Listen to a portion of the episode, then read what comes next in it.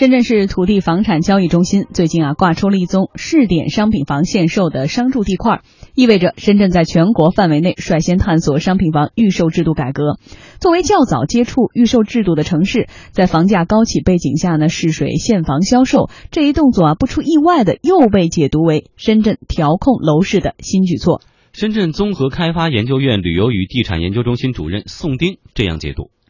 现房出售而不是新房出，其实是对整个开发商去拿这块地的这个范围做了一个非常大的界定。很多那些实力不够的，特别是资金实力不够的企业，他是没没法进入来去做这个投标。现房最大压力，他们他没办法通过这个预售的办法来取得一大块建设资金，有意识的限定了整个土地出让过程中的企业抢地的这个现象，那么有助于。呃，调控整个楼市，也降降低整个拿地的像深圳缺地的城市一样，这种呃降低它的热度，不要让大家目光老集中在这个土地地王这这这这个问题上。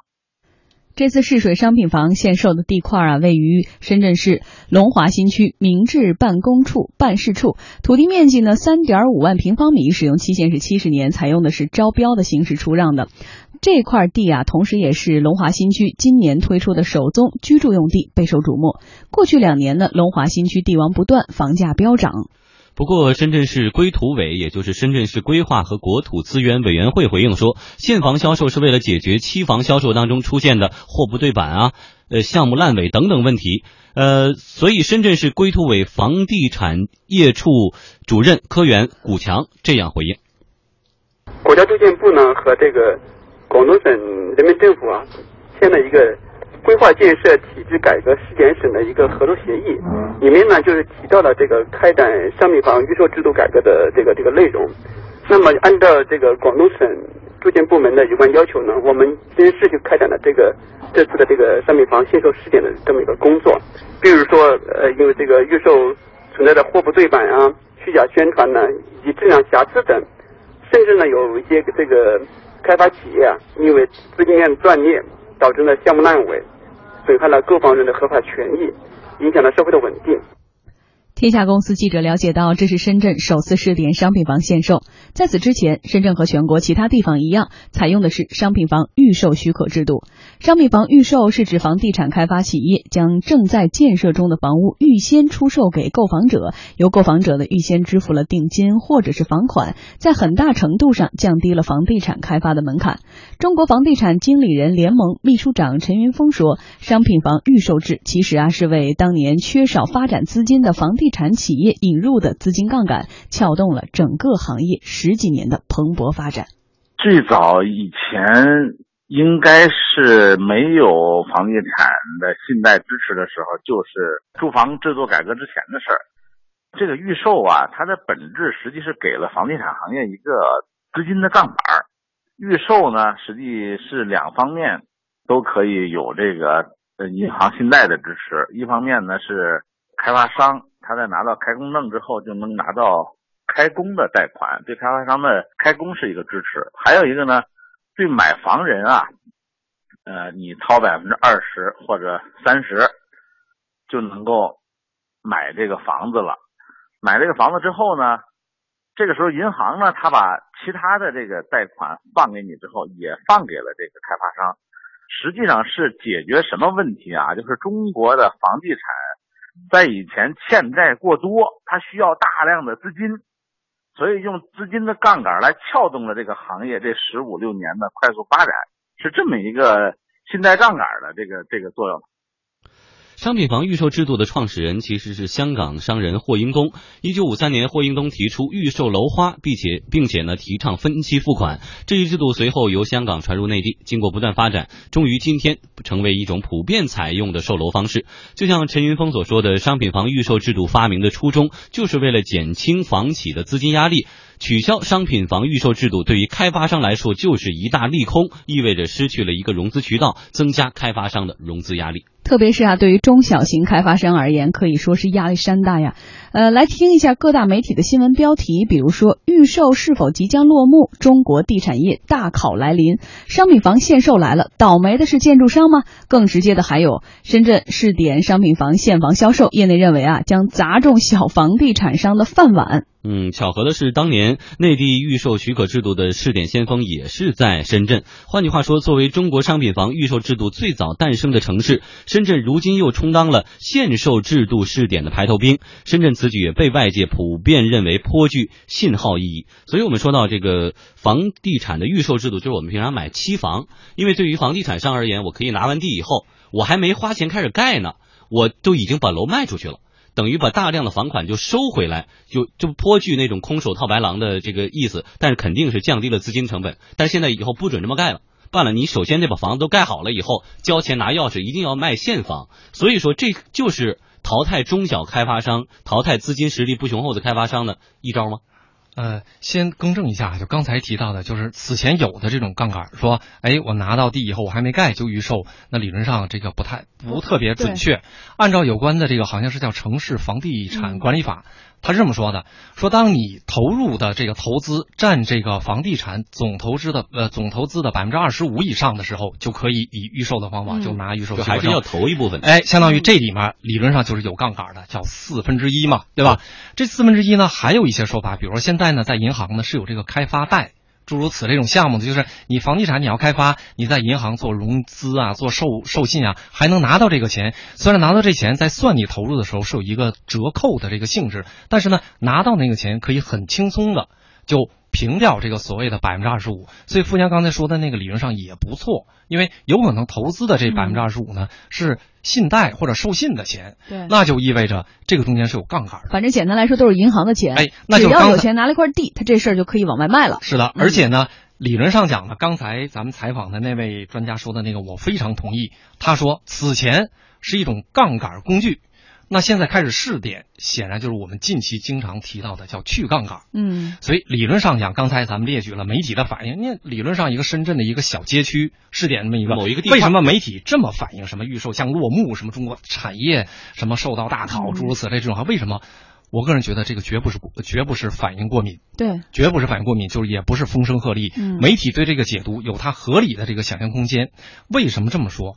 呃，我个人觉得是这样，就是说呢。实际上呢，有这个说法，就二零一零年之前一直说是叫房地产的上半程，中国房地产产业的上半程，在上半程因为有城市化的需要，嗯，有这种产业拉动的需要，给杠杆，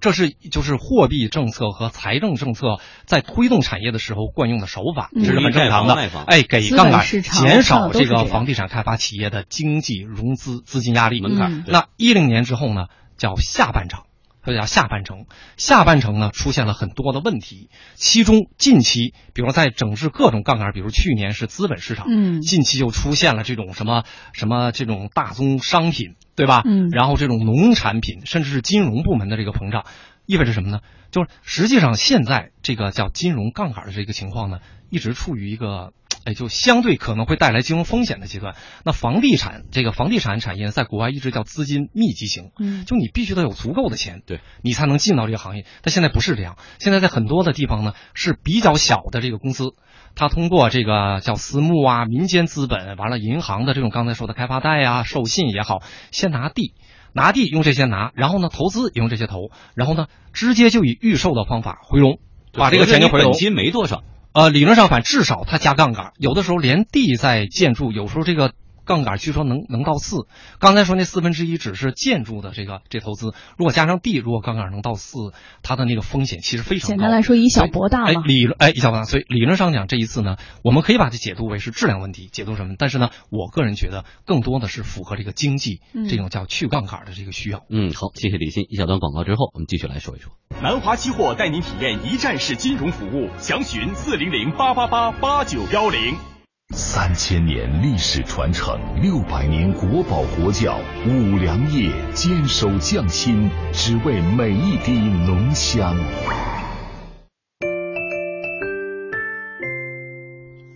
其实呢，深圳啊，并不是第一个出现现房销售案例的城市。去年，上海黄浦区推出了一幅小规模的袖珍地块——五里桥街道纯住宅地块。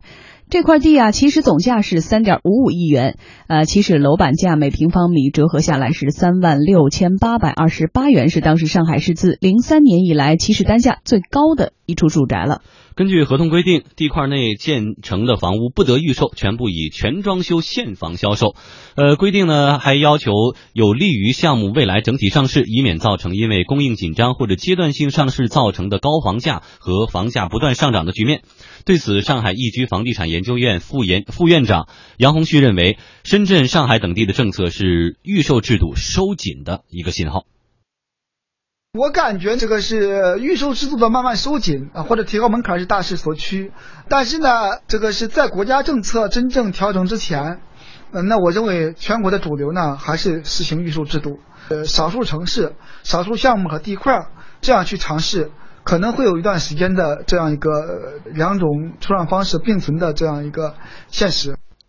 不过呢，一位地产业内人士告诉记者说，当年啊，上海地块出让制定的是特殊合同，是为了让某家房地产公司顺利拿到这块地，因此啊，并不像深圳的试点是具有代表性的或典型性的。不过呢，这一说法并没有得到官方的证实。所以说，从深圳出让龙华地块作为试点商品房限售以来，争论了近十年的问题再次成为业界焦点。有声音认为，商品房限售对于控制房价不利，也许只是降低某些城市土地竞争的压力。也有人认为，预售制实行了二十二年，随着市场的变化，制度需要做出调整了。而商品房限售代表着一种大方向。中国房地产经理人联盟秘书长陈云峰也表示说，商品房限售是未来趋势，但是当前可能不是推广限售制度的最佳时机。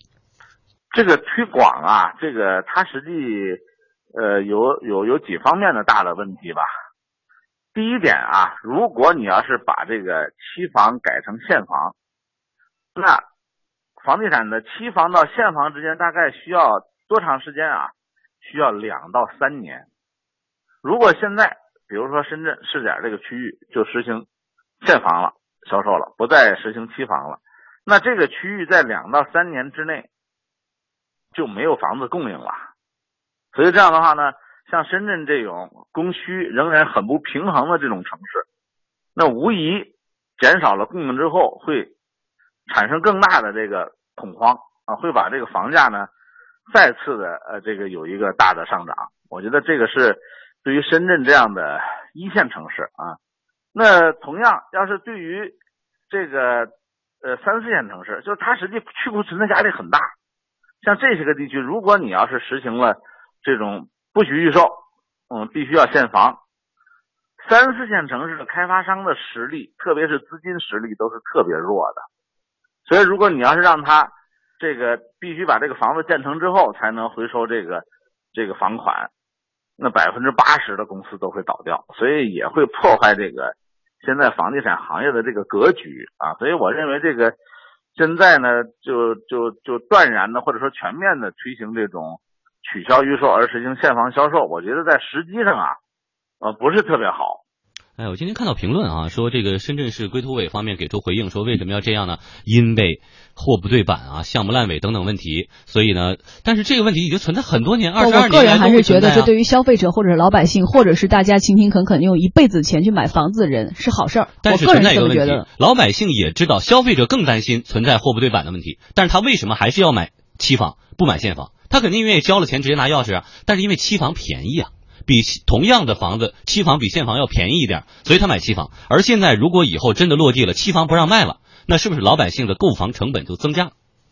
哦，我个人觉得是这样啊。第一个，如果刚才把这个试点的这个目标定位在去杠杆、防备金融风险，那这些问题呢，就是下个层面的问题。对，因为理论上有个前提，就是当实行了限售制，特别这个试点，实际上开发商。跟银行，比如申请这个开发贷，以及中间跟银银行的这种授信啊什么，整个环节没有任何变化，所以有人就质疑啊，说你看，那你都没变化，只是时间给拉长了。就刚才咱们提到采访专家说了，时间长了意味着中间有一段时间是供货的那个空档期、断档期，有可能推高房价。实际上，那我们就会发现，第一个试点，我们一般惯例上讲，试点解决的就是一个相对未来的这个解决的这个层面，一定超出本行业。或者超超出我们能看到的，说什么解决质量问题，解决什么那个就是开发商的什么什么问题，那它不用试点，比如质量问题，直接出台监管规定，这种在监理上什么，就是一定要用这种叫急药去治急症。嗯，那用缓药一定是一种系统性的治理。那首先呢，我觉得定位在金融风险，因为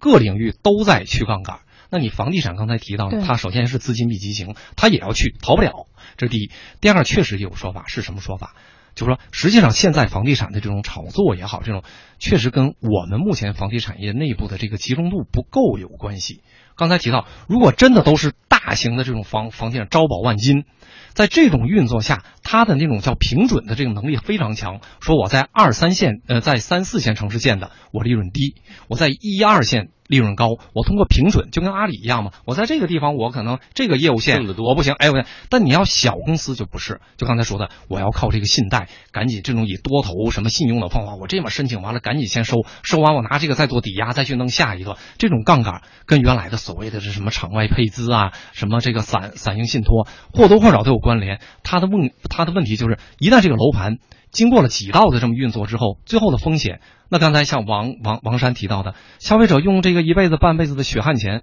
最后这个资金像 P to P 一样，嗯，收不回来，那叫金融风险。或者这个金说融风险是系统性的，倒了好多次手，到底这个责任归谁？然后都可能风险怎么规避，这个权责都不清晰。最后一点是，问题是去杠杆是必须的，甚至是这可能是对于中国的房地产市场，甚至是因为呃投资拉动型的这种呃大型的扩张或盲目的扩张，让我们的金融前两年蓬勃发展导致的很多的后续的问题，就像我们说打了一剂什么样的药一样的后续问题，可能是需要这样的一个政策来慢慢的梳理，慢慢的缓解。有一个问题是，刚刚最后一位嘉宾讲到的是，这可能不是现在推广预售制度的一个最佳时机，时机对吗？什么时候是最佳时机？如果说对或不对的理由是什么呢？啊，首先刚才提了，在更大的宏观层面上看，就二零一零年以前是上半程，上半程要拉动、要推动，那么货币、财政政策都是给助力，对吧？嗯给助力。那到下半程呢，有滥用的可能，有供大于求的可能，那供给侧要改革，就是要提供嗯有、有效供给，而不是炒作的、倒以投机的目的来做的。所以呢。自然是要收紧，这是宏观，对吧？微观讲呢，显然像深圳这样的是敢搞试点的，因为它没有去库存压力。